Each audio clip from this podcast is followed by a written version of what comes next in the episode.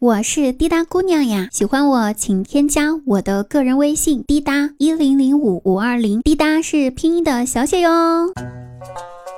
前几天呀，我突然被扎心了，有人问我说：“滴答呀，你每个月这累死累活的，能挣几个钱呢？”你这话听完我就来气儿了。虽说吧，好汉不提当年勇，但有件事儿我得说一下。我人生最辉煌的时候，一个月赚了八万块钱呢。就在我出生的那个月，我家办满月酒，听我妈说收了八万多块钱的礼钱，不过我没看到。但是人吧，这辈子总会有那么一两次辉煌的时候，对不对？姐夫正在家看电视呢，突然就收到一条短信，说：“你的孩子在我们这里。”姐夫一看愣了，第一反应是把家里面里里外外找了个遍，还给我爸妈打了电话问一下在没在他们那儿。哎，都说没在，也没有找到我大外甥。姐夫突然意识到了什么，赶紧回复了刚才那条短信，说吧，什么条件？你们才可以放人，我能做到的一定做到。过了一会儿，那边短信又发了过来，说道：“这位家长，幼儿园马上关门了，你们可以赶紧来把你家小孩接走吗？”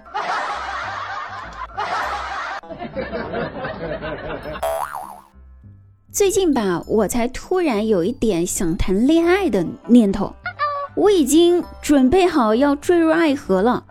可是河神却对我说：“不要往河里面丢垃圾。”主要是我花了三天的时间，终于把一个很菜的小哥哥带上了王者。我心想他应该会喜欢我了吧？还没等我开口说什么呢，他突然找到了我，深情款款的跟我说：“滴答，你。”可以把我的女朋友也带上王者吗？我想我的女朋友也开心一下。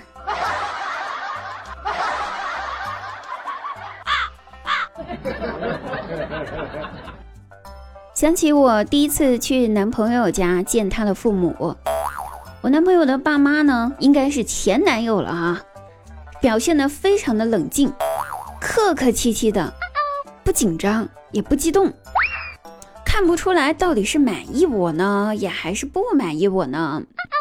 一般来说，如果满意的话，哈，这个第一次上门，这个男方的母亲或者父亲都会给一个不多不少的一个小红包，意思意思一下，表示认可了这个媳妇儿。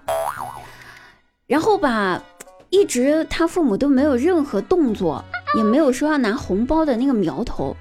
然而等到我要走的时候，我正在门口换鞋，准备出门了呢。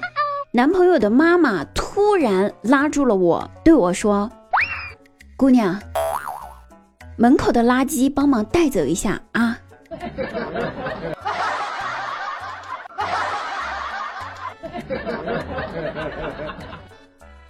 小时候吧，我们大院里面有个男生一直很喜欢我。但奈何我那时候年纪小呀，不懂事儿啊，哪懂什么爱情呢？所以吧，没开窍。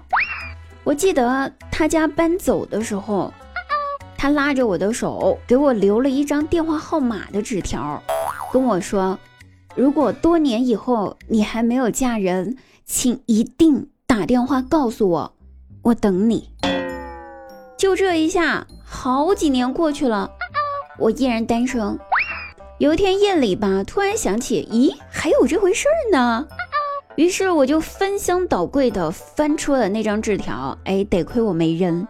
然后半信半疑的拨打了那张纸条上面那个电话号码。过了一小会儿，电话接通了，只听电话那头传来一个熟悉的男生的声音啊，对我说道：“您好，这里是婚姻介绍所，请问您需要什么帮助？”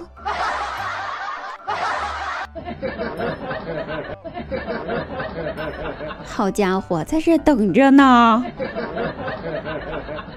好了，各位朋友，本期节目呢就到此结束了，我们下期再会，拜拜。